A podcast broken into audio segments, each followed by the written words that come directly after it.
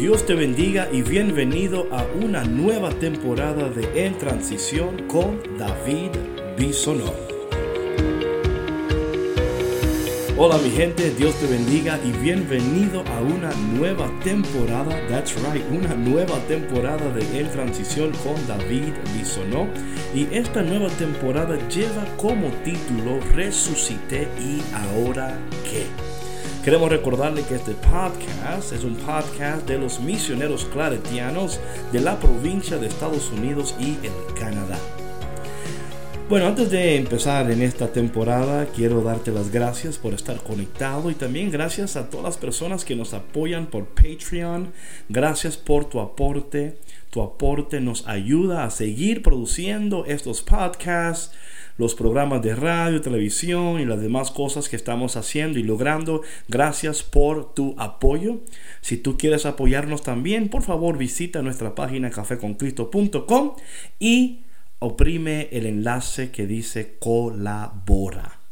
Bueno, mi gente, en esta nueva temporada que lleva como título Resucité y ahora qué. O sea, para mí ha sido siempre impresionante esta temporada de um, resurrección, porque siempre como que me maravillo, me maravillo porque se habla de resurrección, pero pocas veces se ven personas resucitadas. Yo espero que no te molestes con lo que estoy diciendo, lo que pasa es que no lo veo. ¿Tú, tú lo ves? ¿Has visto tú en tu comunidad una persona resucitada? ¿Te has dado cuenta?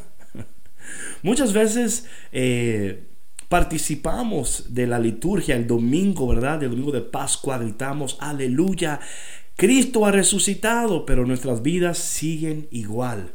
Tal parece, mis hermanos, que la cuaresma ha venido y se ha ido.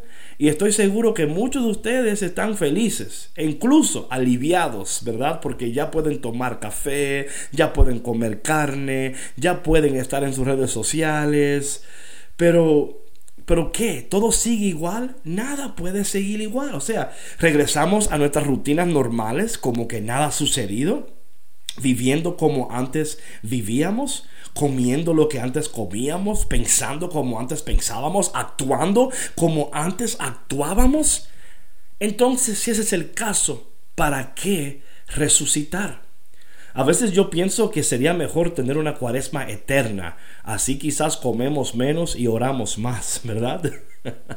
Estuviéramos healthy y santos, gloria a Dios.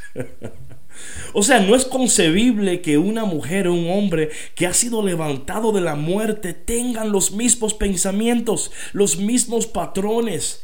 O sea, vivir de tal manera que neguemos la validez de la resurrección. Sabes, muchas veces yo creo que por eso las personas no toman en serio la resurrección. Porque después de todo, ¿cómo podrían ellos tomarlo en serio si no ven evidencia de personas resucitadas? Oye, yo sé, yo sé que te estoy retando, yo sé que quizás muchos de ustedes están diciendo, oye, ¿y quién se cree que es este para estar hablando así? ¿Acaso das evidencia tú de resurrección? Bueno, si me conoces, pudieras opinar, pero si no me conoces, no puedes. Entonces, pero mi vida, yo siempre trato de que mi vida dé evidencia de que de alguna manera el poder de Dios, la unción de Dios, de que Dios me ha levantado de los escombros, mis hermanos, y que Dios también quiere y puede hacer lo mismo contigo. Así que en este podcast vamos a hablar sobre este tema, el tema de la resurrección. Resucité y ahora qué. So, me gustaría tomar como un punto de partida eh, el, el Evangelio según San Juan capítulo 11 a mí me encanta este texto y seguramente si me tiene tiempo siguiendo lo he hablado muchísimas veces porque es el texto donde Jesús levanta a Lázaro de la tumba. Come on, parece como película o no. Vemos que al principio del relato Marta y María están un poco enojadas porque Jesús no llegó a tiempo. lo que pasa es, es que Marta y María querían que Lázaro fuera sanado, pero Jesús quería que Lázaro fuera resucitado. ¿Te pasa a ti que muchas veces lo que tú le pides al Señor no es lo que Él te da? Y a veces cuando no recibes lo que pides, nos enojamos, no entendiendo que Dios quiere algo mejor y mayor para ti. María y Marta no sabían los planes de Dios, porque dice la palabra que los planes de Dios están por encima de nuestros planes y los pensamientos de Dios, uff, también por encima de nuestros pensamientos. Pero lo que Marta y María querían era bueno, pero lo que Dios quería era mejor. Y muchas veces tenemos que pensar en lo siguiente, María y Marta querían lo que era temporal, mas Dios quería lo que era eterno. Creo que una de las cosas que tú debes hacer en este tiempo de resurrección es preguntarte, ¿estoy persiguiendo lo temporal o estoy persiguiendo lo eterno? ¿Qué consume tu mente? ¿Qué consume tu tiempo de oración? ¿Qué son esas cosas que te duelen? Quizás el Señor con esto te está diciendo, te estás enfocando en lo que no importa. te tienes que enfocar en lo que es eterno, en lo que dura, en lo que es para siempre. Y sabes, quiero aclarar algo. Lo que Marta y María querían era bueno. Querían que su hermano fuera sanado, que su, el, amigo de fuera sanado. Es bueno. Y si estás orando para que alguien se sane en estos momentos, por favor, sigue orando. No quiero que ahora que después que escuches el podcast diga, ah, no voy a orar para que se sane entonces, porque Jesús lo quiere resucitar. No, mi hermano, sigue orando por la sanidad. Es importante seguir orando por esos milagros. Pero hoy lo que te estoy hablando es de el milagro más poderoso que Dios puede hacer en la vida de un ser humano. Es la regeneración, la resurrección. Y a veces nuestra, preocupación debería ser la, la, resurrección. Nuestro enfoque debería ser el cielo. O sea, vivimos como personas que han muerto con Cristo y que han, y que han con Él resucitado. O, o simplemente estamos haciendo el va y ven. Y sé que esto de nuevo puede sonar desafiante, pero el cielo te desafía en este momento. Jesús te desafía en este momento. Yo te desafío en este momento. Vemos entonces que Jesús se acerca a la tumba de Lázaro y le dice a Lázaro, Lázaro, sal de ahí.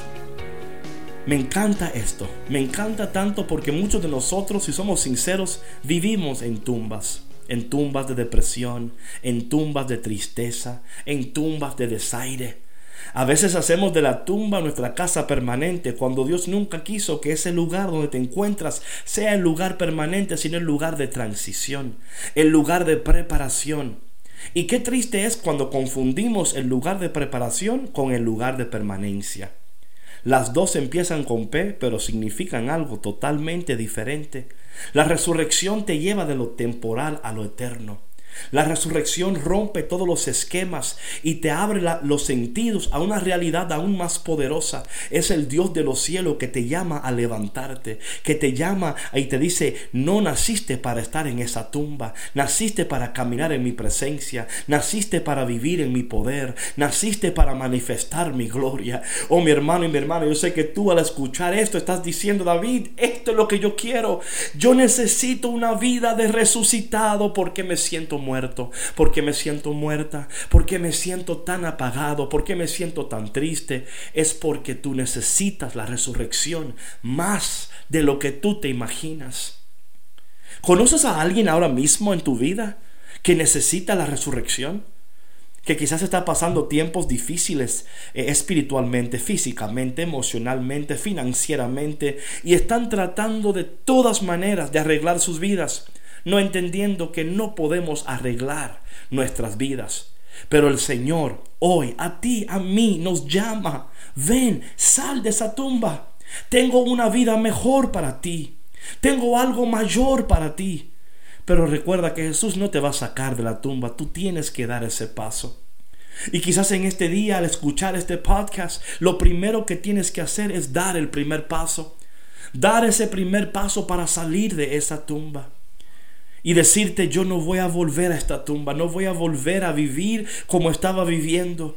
Porque si algo mi hermano y mi hermana estamos atravesando en este tiempo es que estamos reconociendo que algo tiene que cambiar en nuestras vidas.